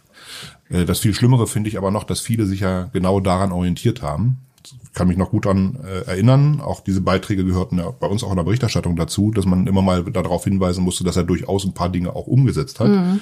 und dass er zumindest einen Teil seines Programms tatsächlich auch verwirklicht hat. Ja. Nicht umsonst hat er 70 Millionen Wähler. Aber die Außenwirkung war eben, dass nichts mehr gilt. Keine internationalen Verträge wirklich mehr sicher sind. Äh, dass er Deals macht mit Chinesen, mit, mit Saudis, Messer, äh, hier Säbeltanz aufführt. Äh, dieselben Saudis, die den Mord an einem ihrer Kritiker in Auftrag gegeben haben was überhaupt nicht dann kritikwürdig ist, dass er die Russen eingespannt hatte und die Ukraine einspannen wollte für seine Wahlkämpfe und mhm. im nächsten Moment uns aber vorwirft, wir würden uns mit Nord Stream 2 zu sehr an die Russen binden. Also das sind also absurde Dinge, also ich hätte mir im Leben nicht vorstellen können, wie absurd Weltpolitik werden kann. Ja. Das haben wir in diesem Jahr ganz krass gemerkt und will jetzt nicht jetzt schon den Bogen spannen wieder zurück zu Corona, aber wenn man sich anschaut, wie die vermeintliche Führungsmacht der westlichen Welt, das so als solche gilt sie ja immer noch, mhm. äh, mit einer solchen Pandemie umgeht, sie für Fake erklärt ja. und hinnimmt, dass hunderttausende Menschen sterben, die nicht hätten sterben müssen. Und das dann noch äh, in Diskussionen versucht klein zu reden von wegen nicht vorhandener Übersterblichkeit. Und dass das so niederschlägt bis in unsere Kreise, bis in unsere Mittelschicht, weil diese Argumente sind ja auch von, von unseren Querdenkern in Teilen aufgegriffen mhm. worden. Das macht mich fassungslos. Und mich macht halt auch fassungslos, dass äh, selbst innerhalb diese, dieser vermeintlichen Wertegemeinschaft Europäische Union äh, Staatswesen wie Ungarn oder Polen. Ungarn war mal unsere leuchtende Flamme der Freiheit, ja, zu, zu DDR-Zeiten. Das war der als Gulasch-Kommunismus apostrophierte, aber sozusagen die freiste Form neben Jugoslawien, wie man im Sozialismus leben konnte. Äh, Polen habe ich wirklich jahrelang intensiv journalistisch auch begleitet auf dem Weg in die EU. Die waren ja vorbildlicher als viele Alt-EU-Mitglieder, was die Angleichung von Rechtsnormen und so weiter anging. Und wie sehr das zerfallen ist unter diesen populistischen Regierungen bis hin zur Frage, ob das überhaupt noch Demokratien sind. Die Frage ja. muss man ja heute schon aufwerfen. Das macht mich tatsächlich immer wieder fassungslos. Und all das ist auch dieses Jahr passiert. Ich habe jetzt selbst beim, beim Aufzählen nachgedacht und mir war gar nicht bewusst, dass das alles dieses Jahr war. Ja, würden Sie sagen, dass diese Themen durch Corona eventuell ein bisschen untergegangen sind, dass wir vielleicht sonst mehr darüber berichtet hätten? Ähm, ich glaube, es sind einfach die Erregungskurven kürzer gewesen, als sie sonst gewesen wären. Ja, mhm. wenn in normalen Zeiten wäre manches Thema halt noch einige Wochen länger malträtiert worden, auch medial, aber auch so in der, in der öffentlichen Wahrnehmung. Ähm, das war dieses Jahr alles etwas abrupter zu Ende, weil diese Pandemie halt alles überlagert hat. Kultur, das ist jetzt das nächste Thema auf meinem Zettel. Herr Seidel, waren Sie dieses Jahr auf einem Konzert? Hm, nein, gar nicht. Ich war einmal zumindest im Theater, aber auch nicht zu einer Theateraufführung, sondern zu einer Diskussion mit dem Theaterbeirat in Rostock beim Volkstheater. Oder mit einem Verein der Freunde des Theaters sozusagen. Ne? Ich auch nicht. Äh, total verrückt. Ich glaube, ähm, man hat so selten so wenig Kulturelles irgendwie erlebt oder gemacht. Aber was sich daraus ergeben hat, sind auch diese Live-Videos und äh, Internetkonzerte. Haben Sie sich so eins mal angeschaut? Äh, kein komplettes, aber ich habe immer mal so Sequenzen verfolgt. Angefangen schon mal bei unseren eigenen, weil man will ja wissen, was man da auf den Draht geschickt kriegt von den Kollegen. Mhm. Ähm, aber zum Teil tatsächlich auch andere äh, Konzertpassagen mir angeguckt, weil sie mich spontan gefesselt haben, weil sie jemand geteilt hat oder so dergleichen. Äh, ich selbst, also wir, wir hatten, glaube ich, für drei Konzerte Karten mhm. gekauft, die wir leider dann zurückgeben mussten. Drei. Also das schmerzt schon. Ja. Zumal man bei einzelnen Künstlern nicht sicher sein kann, ob der überhaupt noch hier jemals auftreten wird können. Mhm. Aber wollen wir mal nicht den Teufel an die Wand malen, das wird schon alles wieder gut. Mhm. Wie war ja. das für Sie, diese Konzerte äh, übers Internet sich anzuschauen? Also man guckt sich dann doch auf eine völlig andere Art an. Mhm. Also ist also überhaupt nicht vergleichbar mit einem Konzerterlebnis. Das ist, das ist auch ein bisschen Goodwill, weil man dem Künstler jetzt vielleicht auch mal folgen will oder weil es eben ein, also ich kann mich entsinnen an einen ähm, Gitarristen, den jemand gefilmt hatte auf einer Brücke in Amsterdam. Mhm. Und das war also eine Situation, ich war selbst schon häufiger auf dieser Brücke, äh, an dieser Gracht und habe mich sozusagen gegrämt, dass ich sowas noch nicht live dort erlebt habe, dass ich mir jetzt im, im, auf Facebook angucken musste. Aber das war so ein krasser Take von fast einer Viertelstunde. Ein Bluesgitarrist hat mich richtig geflasht. Aber nee, also Live-Konzert ist doch nichts zu ersetzen. Und eine Live-Atmosphäre generell einer Veranstaltung. Diese Konzerte haben ja trotzdem äh, online einen großen Zuspruch mhm. äh, gekriegt und viele Leute haben zugeschaltet und wir haben ja, haben Sie auch schon angesprochen, die Konzertreihe von Couch zu Couch ins Leben gerufen und da hören wir jetzt auch noch mal ganz kurz rein.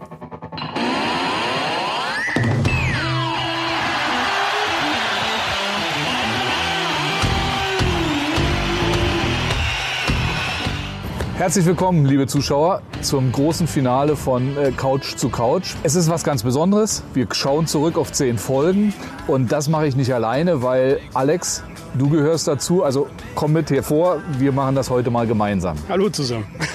Ja, der Alex ist dabei. Das ist unser Kameramann, unser Videoredakteur. Wir haben beide in den elf Wochen, die wir inzwischen hier das zusammen machen, ganz, ganz viele neue Erfahrungen gemacht. Interessante neue Jobs gemacht, glaube ich. Ähm, Seit dem 3. April genau machen wir das schon. Das sind, glaube ich, jetzt inzwischen zwölf Wochen. Wir haben zehn Folgen und auf die möchten wir jetzt gemeinsam mit euch zurückschauen. Den Anfang hat Öxel gemacht. Das ist Viktor Marnitz. Das ist ein Straßenmusiker aus Wismar. Und der hat sich nicht lange bitten lassen und hat mit uns gemeinsam den Auftritt äh, gestartet. Aber so ganz ohne äh, Tücken ging das nicht. Genau, ne? es war damals noch, haben wir es über Google Meet probiert, ähm, dass du ja dann mit ihm auch noch mal kurz vorher gesprochen hast. Das sehen wir auch gleich nochmal. Und das war wirklich mit Techniken problembehaftet. Also der Ton war nicht so optimal, die Bildqualität hat extrem geschwankt und vor allen Dingen gerade für mich auch als Techniker war es auch total schwierig, das komplett aus der Hand zu geben. Also ich musste ja mich darauf verlassen, dass äh, Victor ähm, Internetverbindung hält, dass das alles funktioniert. Da hat man überhaupt keinen Einfluss drauf und das war schon komisch. Aber, aber wie schon Frau Merkel sagt, es war Neuland und das haben wir betreten und ich glaube, so mit den Folgen sind wir da ziemlich gut ins Neuland reingekommen. Ähm, aber ich glaube, wir sollten einfach mal reinschauen. Ne? Ja, genau. Äh, und jetzt ist hier für euch nochmal live aus Wismar Öxel. Eigentlich wollte ich schon immer nach Paris, aber der Flug nach London war nur halb so teuer. Also pack ich meine Klappe ein für die Straßenmusik, fliege los, checke ein, oh, ich brenn wie Feuer. Und das erste, was ich sah, da Mädels aus Kanada. Jetlag lagen sie im Sechsbett um, halb bedeckt lächeln sie mich an, Good Morning. Ich denk mir, Mama mia, aber bevor ich irgendwas Falsches laber, nehme ich lieber meine Beine in die Hand, ziehe planlos los und schaue mir in die Gegend an. Hallo, ich bin hier Öxel, der Singer-Songwriter bzw. Straßenmusik aus Wismar. Und ich möchte ein kurzes Feedback geben zur Livestream-Konzertreihe von SVZ von Couch zu Couch. Ich habe nämlich damals am 3.4. das erste Livestream-Konzert von SVZ gespielt. Das heißt, das ganze Geschehen eröffnet. Und ähm, damals war das Ganze noch mit ein paar technischen Schwierigkeiten verbunden. Das heißt, der Sound war stockend, die Leute zu Hause haben mich auch in einigen Bildern gesehen, eher als ein, in einem Video. Ähm, alles zu verzeihen natürlich. Ich glaube, die SVZ hat was ganz Tolles auf die Beine gestellt. Uns Künstlern eine Bühne geboten, den Leuten zu Hause Konzerte ins Wohnzimmer geholt. Ja, also ich bin äh, froh dabei gewesen zu sein. Mittlerweile ist auch einiges passiert. Ich habe ein Crowdfunding gemacht in der Zeit danach und ähm, erfolgreich. Das heißt, ich kann jetzt quasi mit dem gewonnenen Geld mir ein eigenes Tonstudio bauen und ähm, demnächst mal ein Album, Album drin aufnehmen. Ich freue mich sehr darauf. Vielen, vielen Dank an die SVZ und ähm, ja, gerne wieder. Also auch diesen Beitrag können Sie sich natürlich im Nachhinein nochmal anschauen. Ähm, so wie alle Konzerte finden Sie auf unserer Seite unter diesem Beitrag. Und äh, damit kommen wir aber zum Thema Sport. Den Sportlern ging es ja ähnlich. Vor allem den Freizeitsportlern, ja, die ganzen Mannschaftssportarten sind weggebrochen. Den Profisportlern ging es da schon ein bisschen besser. Da gab es sehr, sehr, sehr viele Ausnahme- und Sonderregelungen und das schon sehr früh. Wir haben mit der Sportredaktion ähm, auch auf dieses Jahr zurückgeblickt und das hören wir jetzt auch noch einmal kurz rein. Matthias Reis, Kapitän des Fußball-Oberligisten MSV Pampo. Aus sportlicher Sicht begann das, Jahr, äh, begann das Jahr eigentlich sehr positiv, muss ich sagen, weil wir fingen an im Februar mit dem Trainingslager, um uns auf die Rückrunde der ersten Oberligasaison vorzubereiten und sind eigentlich auch wieder gut in die Rückrunde gestartet bis zum März, bis die Saison abgebrochen wurde. Ja, und äh, zu diesem Zeitpunkt wusste halt keiner so wirklich genau, wie es zu Ende geht mit der Saison, wie, wie wird es mit dem Trainingsbetrieb weiterlaufen. Da hatten wir einmal wöchentlich, haben uns getroffen, um uns ein bisschen zu bewegen, aber das ist ja auch nicht so das, was man sich unter gehobenem Amateursport vorstellt. Ähm, ja, und dann war halt ziemlich zeitig auch klar, dass die Saison abgebrochen wird. Das ist halt für einen Mannschaftssportler halt auch nicht immer einfach.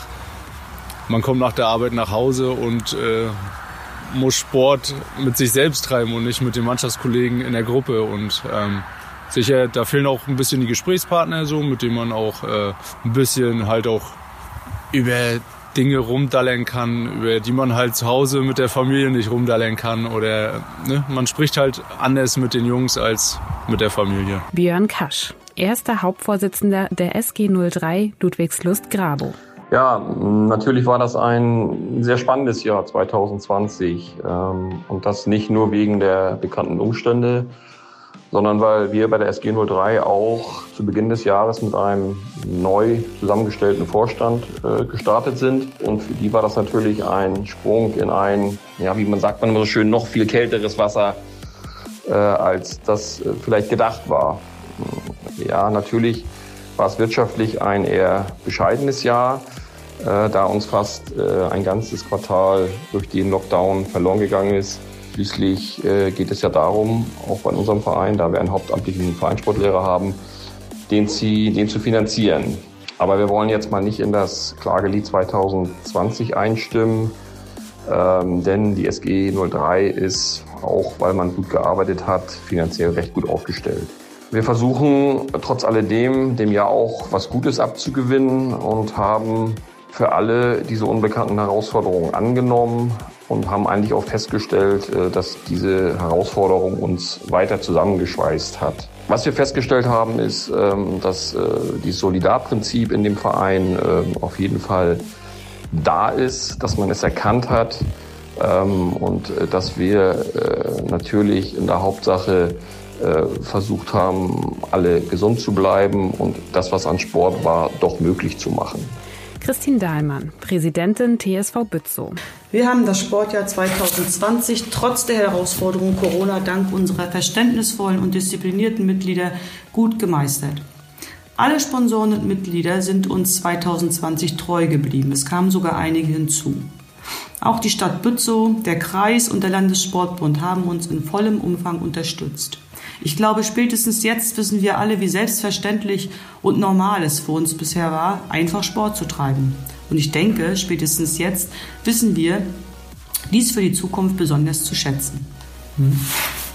Natürlich gab es durch die Kontaktbeschränkung einige Veränderungen in der Vereinsarbeit. Wir mussten unsere Jahreshauptversammlung digital abwickeln, viele Hygienekonzepte erstellen und immer wieder auf das Verständnis gerade unserer erwachsenen Sportler bauen. Gerade jetzt zum Jahresende fehlen neben dem normalen Trainingsbetrieb auch die Höhepunkte wie Weihnachtsturniere und Feiern. Jede Abteilung hielt hier fest zusammen und versuchte sich zu behelfen, so gut es ging. Dann kommen wir nämlich jetzt zum, zum letzten Punkt, Thema Panorama. Mhm. Jetzt wird es etwas bunter und wir haben noch ein kleines Spiel vorbereitet. Spiele sind immer gut. Und zwar haben wir äh, ein paar Zitate rausgesucht Und Sie müssten einmal sagen, von wem das Zitat ist. Äh, Das erste Zitat ist sehr kurz. Und zwar heißt es einfach nur, geschafft hat mich eigentlich nichts. Von wem ist es? Ich kann sonst auch Merkel? tatsächlich, ja, Angela Merkel. War tatsächlich bei der Sommerpressekonferenz am 28. August. Mhm. Und Okay. das war nämlich genau der Tag, ähm, wo sie fünf Jahre zuvor den äh, Satz gesagt hatte, wir, schaffen das. Ja, Stimmt, der legendäre stimmt, Satz. stimmt. Und äh, ähm, Flüchtlinge, wir haben es ja vorhin schon gehört, war natürlich auch ein großes Thema dieses Mhm. Jahr mit Moria und so weiter. Zitat Nummer zwei.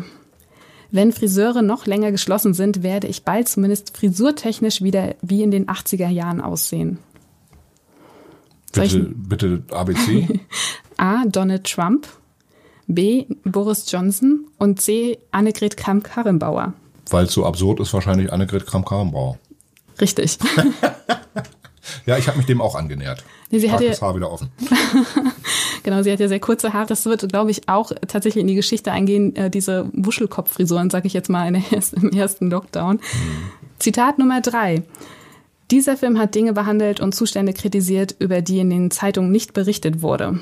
Wer hat's gesagt? Soll ich ABC? Ja. Donald Trump, Quentin Tarantino oder Manuela Schwesig? Äh, Manuela Schwesig, doch. Das war, ging ja um Jugend, Mhm. ähm, hm, Punker und so weiter. Genau, der Film Verbotene Liebe aus dem Jahr 1989, also es ist ja noch gar nicht so lange her, dass es, äh, dieser Film wieder ausgekramt wurde hier und äh, plötzlich haben alle festgestellt, dass unsere Ministerpräsidentin damals noch unter ihrem Namen Manuela Frenzel äh, eine Nebenrolle in dem Film hatte, äh, in den DDR-Streifen und als sie davon einen Ausschnitt gesehen haben sollen, sollen sie gesagt haben, das ist doch alles Fake, lasst mich damit in Ruhe. Ja, das stimmt. Ich wollte es nicht glauben. Ich dachte, das wäre wieder so, irgendein Spaßvogel hat sich im, äh, im Internet sozusagen etwas zusammengefriemelt, äh, weil es ja so viel Spaß macht, äh, einer Politikerin, die so fest im, im Geschirr ist, äh, mal eins auswischen zu können. Ich habe es wirklich für ein Fake gehalten. Aber ist doch eigentlich total spannend. Also gerade so eine eine Politikerin wie Manuela Schwesig ja auch ewig schon in der Politik tätig und irgendwie hat es niemand so richtig. Ja, Wahrgenommen. weil man es wahrscheinlich ihr nicht zugetraut hat und weil es zugegebenermaßen ja noch zu ihren Brandenburger Zeiten war. Ne? Hm. Ähm, sie ist ja erst als Jugendliche, glaube ich, oder als junge Frau nach Mecklenburg-Vorpommern gezogen. Ähm, Damals war sie auf jeden Fall 15 noch. mh, da wohnte sie, glaube ich, noch in Brandenburg. Hm. Wenn ich das recht in Erinnerung habe. Ja, und Jugendfilme, zumal wenn sie auf dem Index standen, die hat halt auch kaum einer gesehen. Also die, die Chance darüber zu stolpern ist eher gering. Äh, Ich nehme mal an, das waren verdienstvolle Menschen im DEFA-Archiv, äh, Mhm. die darüber irgendwann mal gestolpert sind, die die, die alten DEFA-Filme restaurieren und, und sozusagen für die Nachwelt aufbewahren wollen. Ja, hat, Ja. Auf, äh, hat auf jeden Fall auch für reges Interesse Hm. gesorgt. War auch für uns ein guter Scoop. Äh, Nummer, Zitat Nummer vier. Wenn der Körper Nein sagt, muss der Geist hören. Liebe Angela, liebe Angie, falls du zusiehst, ich werde wieder richtig gesund.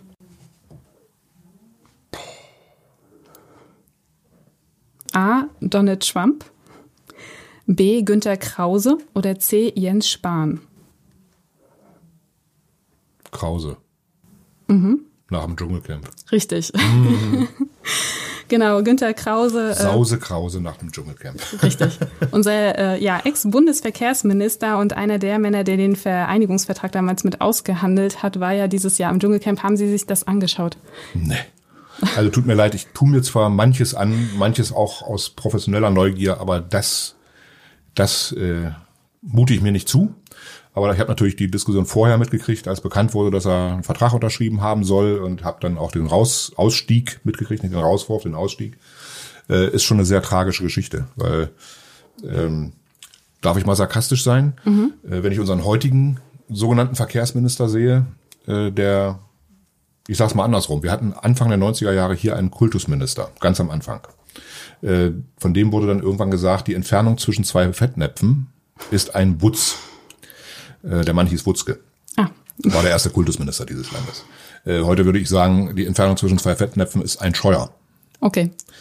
Äh, gemessen an diesem Verkehrsminister war Sause Krause tatsächlich eine Wucht, sozusagen als Seiteneinsteiger in, in kürzester Zeit so viel auf den Weg gebracht zu haben. Ich glaube, den Einigungsvertrag hat er nicht wirklich ausgehandelt, das wissen wir heute alle. Zur Ehrlichkeit gehört, dass der mehr oder weniger einseitig auch hingelegt wurde. Er Mhm. hat ihn aber mit unterschrieben, das Mhm. ist wohl richtig. Ähm, aber hat vielleicht mancher schon vergessen. Äh, er hat es geschafft, in seiner sehr kurzen Amtszeit als Bundesverkehrsminister ein sogenanntes Verkehrswegebeschleunigung, Planungsbeschleunigungsgesetz Gesetz auf den Weg zu bringen. Ja. Mit teils auch äh, fatalen Wirkungen, Mhm. siehe Tripsees, Ja. die, die Behelfsbrücke der A20. Aber sozusagen der Versuch, dieses verknöcherte altbundesrepublikanische System mal ein bisschen auf Vordermann zu bringen und Planungsverfahren mal von 25 Jahren auf wenigstens 15 runterzukriegen, äh, das war schon ziemlich verdienstvoll. Und deswegen finde ich es eigentlich eher tragisch, dass er über so eine Putzfrauenaffäre damals gestolpert ist. Mhm. Aber noch tragischer finde ich es, wie man sein ganzes Leben so verdödeln kann und mit Pleiten, Pech und Pannen bis hin dann im Dschungelcamp landet. Ja. Tragisch. Aber da hat er Rekorde gebrochen, tatsächlich im Dschungelcamp. Er war der erste Politiker und es war kein anderer vor ihm nur so kurz da wie er. Er ist ja direkt rein und wieder raus, glaube ich. Ja, das sind unverdiente Rekorde, ne? Für, für die kann er gar nichts. Also die sind nicht, nicht erworben, sondern die sind ihm passiert, diese Rekorde. Das ist aber fast bezeichnend für seine Karriere. Ja.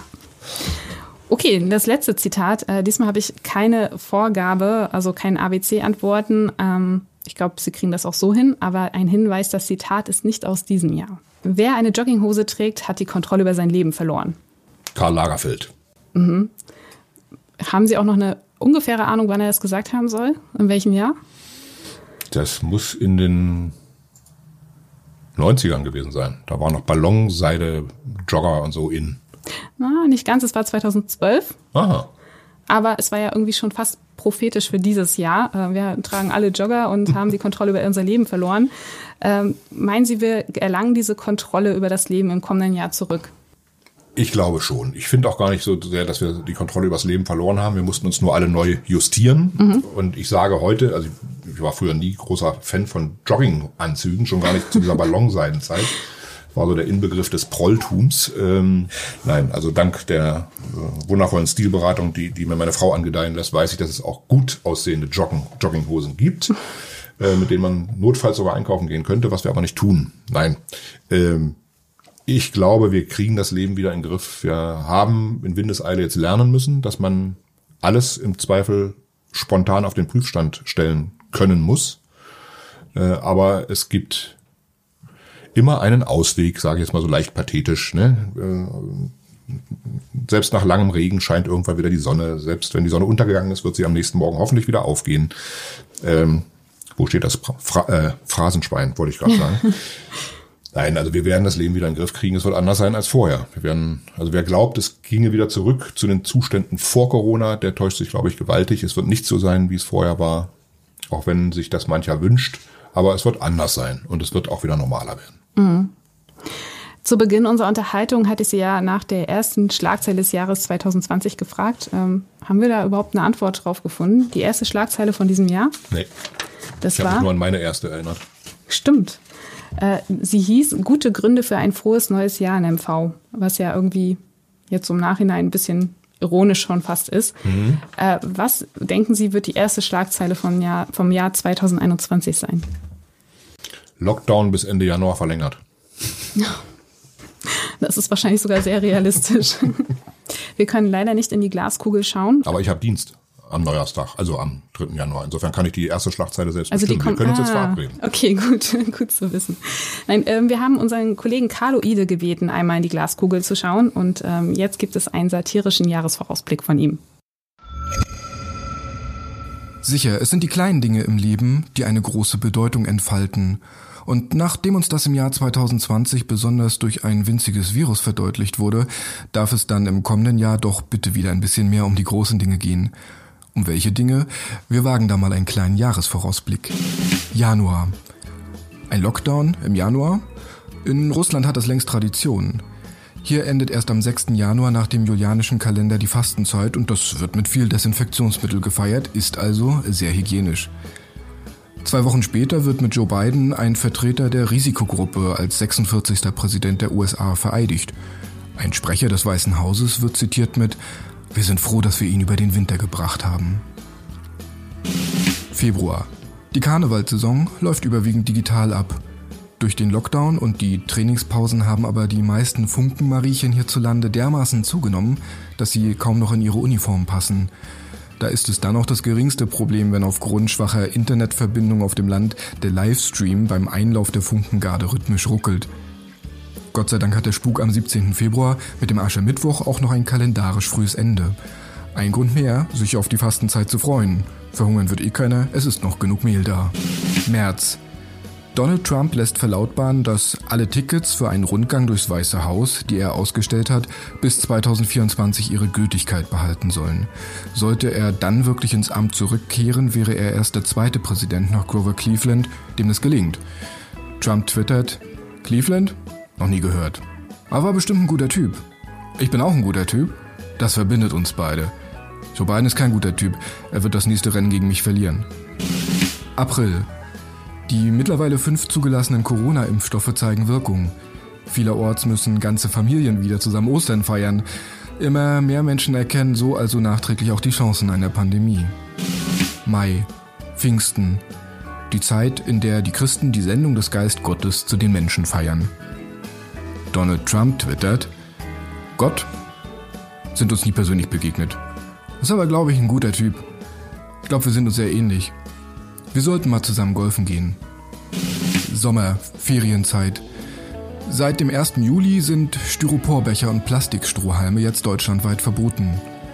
Demonstranten in Berlin sprechen von einer Anti-Cocktail-Diktatur und tragen symbolisch vor dem Kanzleramt einen Sangria-Eimer zu Grabe. August.